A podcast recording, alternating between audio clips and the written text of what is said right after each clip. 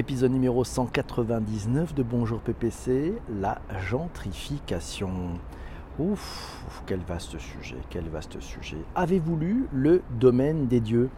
Le 17e album de la série de bande dessinée Astérix, vous savez, de René Goscinny et Albert Uderzo il a été publié en 1971. On va lire le synopsis. Jules César décide d'encercler le village gaulois en construisant un domaine résidentiel destiné à des propriétaires romains.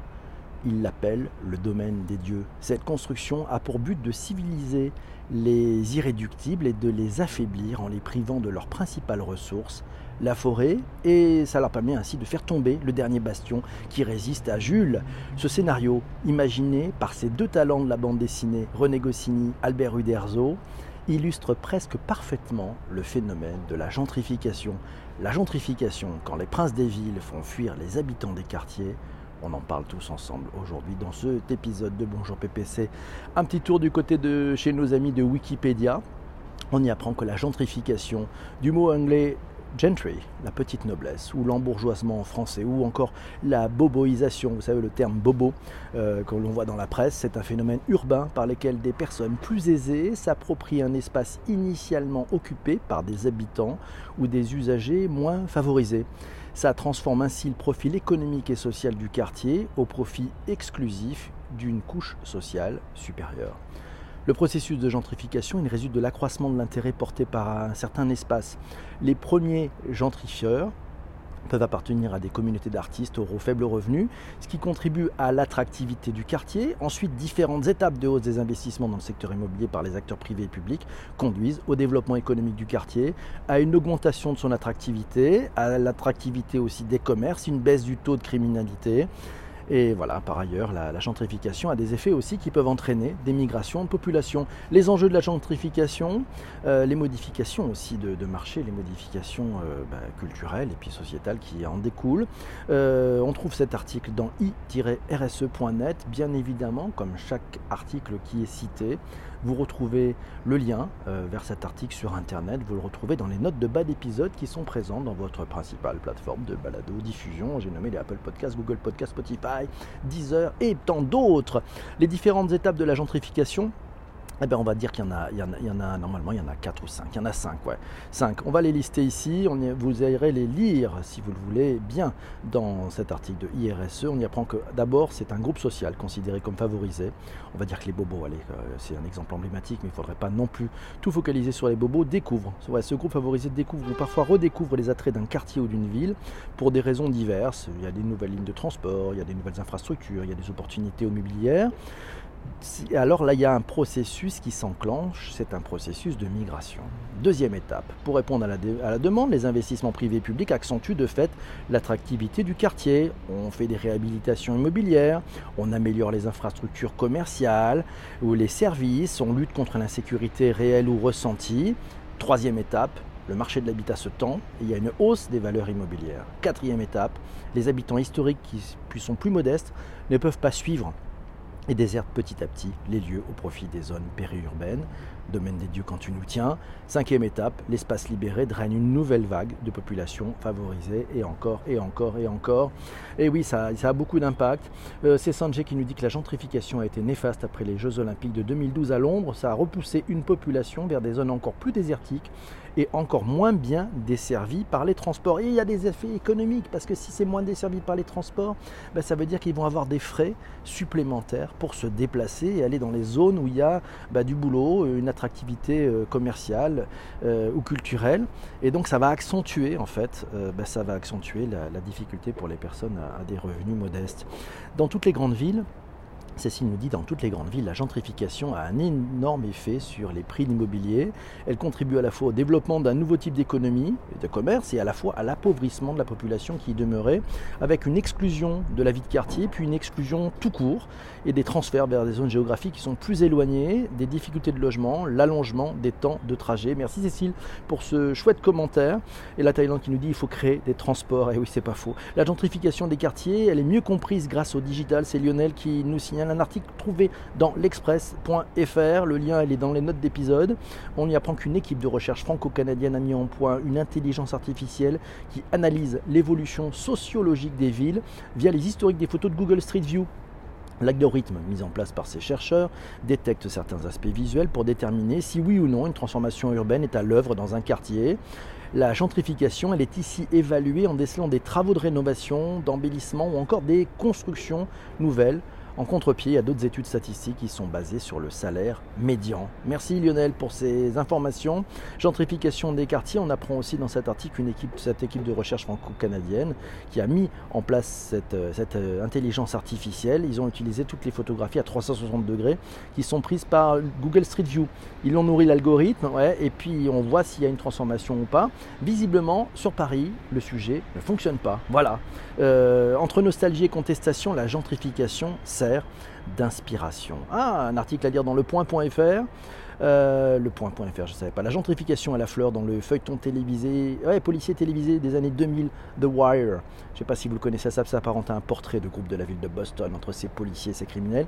Et plus encore dans une série plus récente du même auteur, c'est The Deuce sur le quartier new-yorkais de Times Square, passé d'une ambiance malfamée dans les années 70 un haut lieu du tourisme. Aujourd'hui, euh, peut-on lutter contre la gentrification des centres-villes? Un article de Sud-Ouest euh, nous apprend notamment, et vous avez le lien dans les notes d'épisode, que la gentrification par laquelle des classes aisées s'approprient des quartiers populaires et qui chassent leurs occupants historiques, c'était au cœur des discussions du marché international des professionnels de l'immobilier, le fameux MIPIM qui a lieu chaque année à Cannes. Cette année, c'était en mars 2019.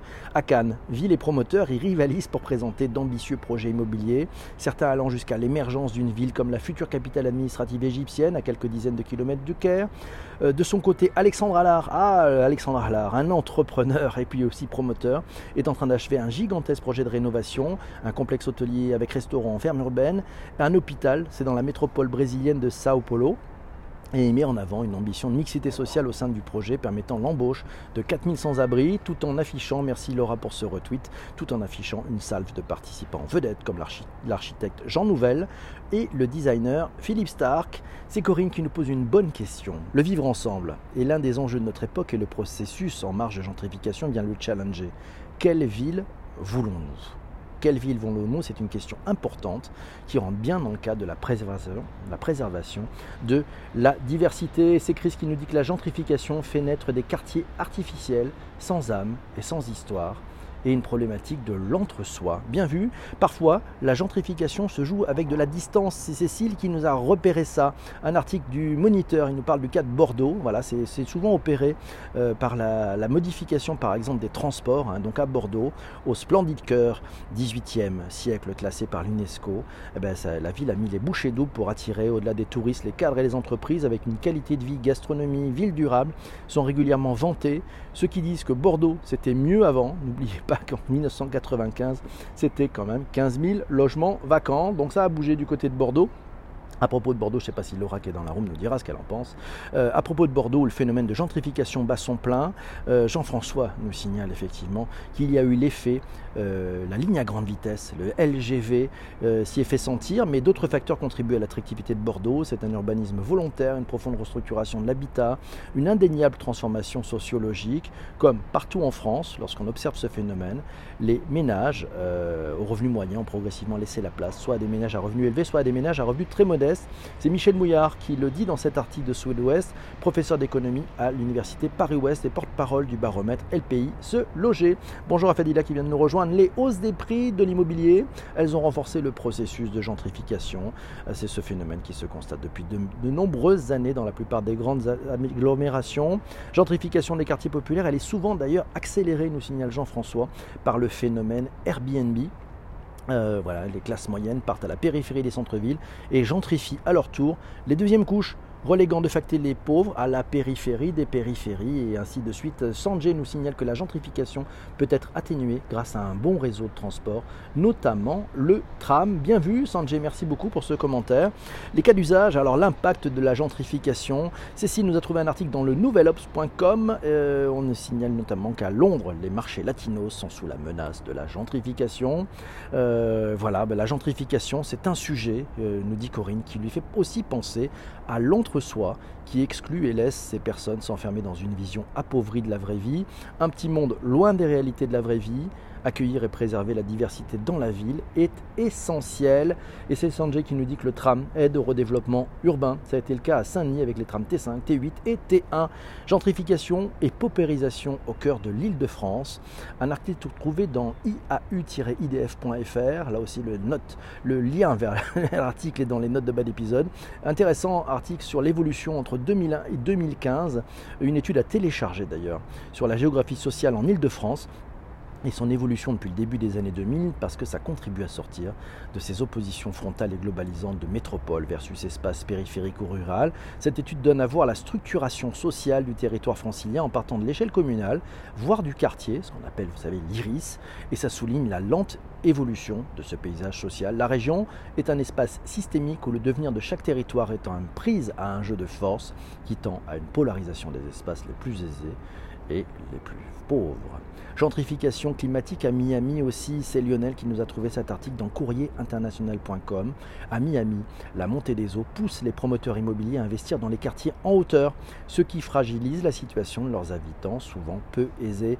Lu dans Sud-Ouest, euh, Jean-François nous signale la gentrification, c'est la conséquence directe du papy boom. Les futurs papy boomers, du seul fait de leur nombre, ont fortement fait monter les prix au cours des années 90-2000. Lorsqu'ils revendent au clash d'âge qui les suivent, les seuls à pouvoir assumer de tels prix sont les classes moyennes et supérieures. Cette situation de prix élevé ne pouvant qu'accentuer la sélection locale par la localisation. La gentrification nous signale, nous signale euh, Jean-François, euh, doit être une conséquence directe du papy boom. Elle doit être pensée comme une tendance puissante euh, et de long terme, puisque déterminée par des caractéristiques démographiques. Merci Jean-Emmanuel pour ce retweet. Long Island City, l'anti-Amazon. Un article passionnant à lire dans Les Échos Weekend. Euh, je l'avais lu sur la version papier il y a quelques semaines. Je vous ai mis le lien dans les notes de bas d'épisode. Allez le lire sur, sur Internet. Les amoureux de l'atmosphère débonnaire et décontractée de Long Island se sentent assiégés après avoir perdu le Lower East Side de Manhattan Harlem, puis la quasi-totalité de Brooklyn, les contempteurs du mercantilisme, du mercantilisme, du consumérisme et de la spéculation immobilière ont trouvé refuge dans un autre endroit. L'annonce d'Amazon sur la construction d'un nouveau siège a été pour eux un vrai coup de semonce, mais avec toutes les oppositions qui s'y sont passées, trois mois après l'annonce de la construction d'un nouveau siège d'Amazon à New York sur l'East River, le géant de l'e-commerce a reculé devant les protestations des habitants. Il craignait de perdre l'esprit de ce quartier qui résiste tant bien que mal à la gentrification. Faut dire que c'est juste superbe. À cet endroit-là, vous avez une vue magnifique sur Manhattan ne rien changer, ne rien casser. Euh, c'est Yves qui nous dit que le maire Labaume et le projet de tramway ici fait des tensions ici à Québec. Merci beaucoup. Merci Isabelle pour ce partage. Une bonne journée à Cécile qui file s'enfermer dans un métro sans réseau. C'est pour cela que ce podcast est en disposition sur les plateformes de balado-diffusion pour la réécoute dans les mondes souterrains. Sanjay nous signale que Singapour gère sa gentrification avec une politique migratoire stricte puisque c'est une île avec une superficie limitée. La gentrification, c'est peut-être une domination blanche. Oui, un article euh, trouvé sur Diacritique euh, vous, allez le voir sur les liens de notes d'épisode parce que c'est difficile à écrire. Une interview passionnante de Sarah Schulman. Sarah Schulman, je ne sais pas si vous la connaissez, c'est l'auteur de l'ouvrage La gentrification des esprits. On y apprend notamment dans cet article que la première vague de gentrification, euh, lorsque tel quartier mixte commençait d'être investi par des jeunes professionnels qui ouvraient de nouveaux restos, de nouveaux cafés. Et puis la deuxième vague, c'est l'augmentation importante des loyers. Les petits commerces ne peuvent pas payer ces nouveaux loyers, donc ils sont remplacés par des chaînes de restaurants, de cafés, de commerce. Et puis ces nouveaux commerces, ben, ils offrent les mêmes produits partout, dans tous les quartiers. Et la troisième vague de la gentrification des esprits, c'est la transformation des quartiers en quartiers seulement pour les riches. Les prix sont devenus vertigineux, les gens prennent leur argent et le placent dans des appartements comme s'ils le plaçaient dans une banque. C'est une nouvelle conception de la vie, une ville qui n'est pas habitable. N'y a plus d'hôpitaux qui fonctionnent, plus de transports publics efficaces, il n'y a plus de secteur public, uniquement un secteur privé. Les villes ne sont plus pour les personnes, elles ne sont plus pour tous. Article passionnant à lire dans diacritique.com. Ça date de novembre, de, ça date de octobre 2018, c'est passionnant. Alors, Jean-François, je pour aller plus loin, il nous dit qu'on parle actuellement de l'encadrement des loyers à Paris, de l'encadrement des loyers à San Francisco. Il nous a trouvé un article des échos qui reprend une étude américaine de trois chercheurs Euh, je vous ai mis le lien aussi si vous voulez aller lire complètement cet article. On y apprend notamment que l'encadrement des loyers aboutit à une raréfaction des logements locatifs, que les propriétaires réagissent, font tout pour récupérer des logements aux loyers encadrés, puis ils vendent ou louent différemment les logements. Conclusion implacable, le contrôle des loyers a en réalité alimenté la gentrification de San Francisco. C'était l'exact opposé du but recherché par cette politique. Euh, il n'en est hélas pas totalement certain que l'on sache mieux faire en France, d'après Jean-Marc Vittori dans Les Échos.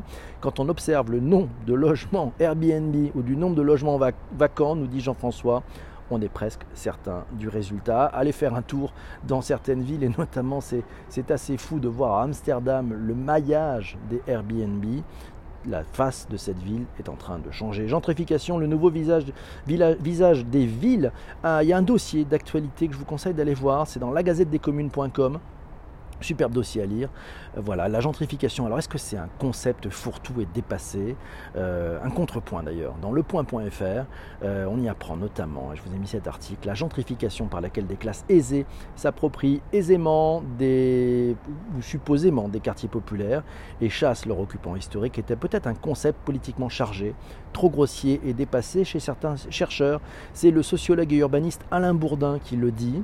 D'après lui, le concept de gentrification est tombé entre les mains de géographes post-marxistes qui n'étaient pas forcément très subtils et se sont emparés du terme pour désigner ce qui est simplement l'enrichissement d'un quartier et le fait que des habitants pauvres soient remplacés par des habitants plus riches. Ah là là, vaste sujet. Je ne sais pas si vous êtes d'accord avec ces propos. Moi, je crois que là, c'est un peu le trait est un peu, un peu gros aussi. Euh, non, non, la gentrification, c'est bien un phénomène qui, qui existe. Peut-être que le vrai sujet, c'est de garder aussi l'âme d'un quartier, l'âme de la proximité. Et c'est Quentin qui nous dit que toutes nos grandes villes du monde deviennent gentrifiques. Et oui, c'est avec Airbnb.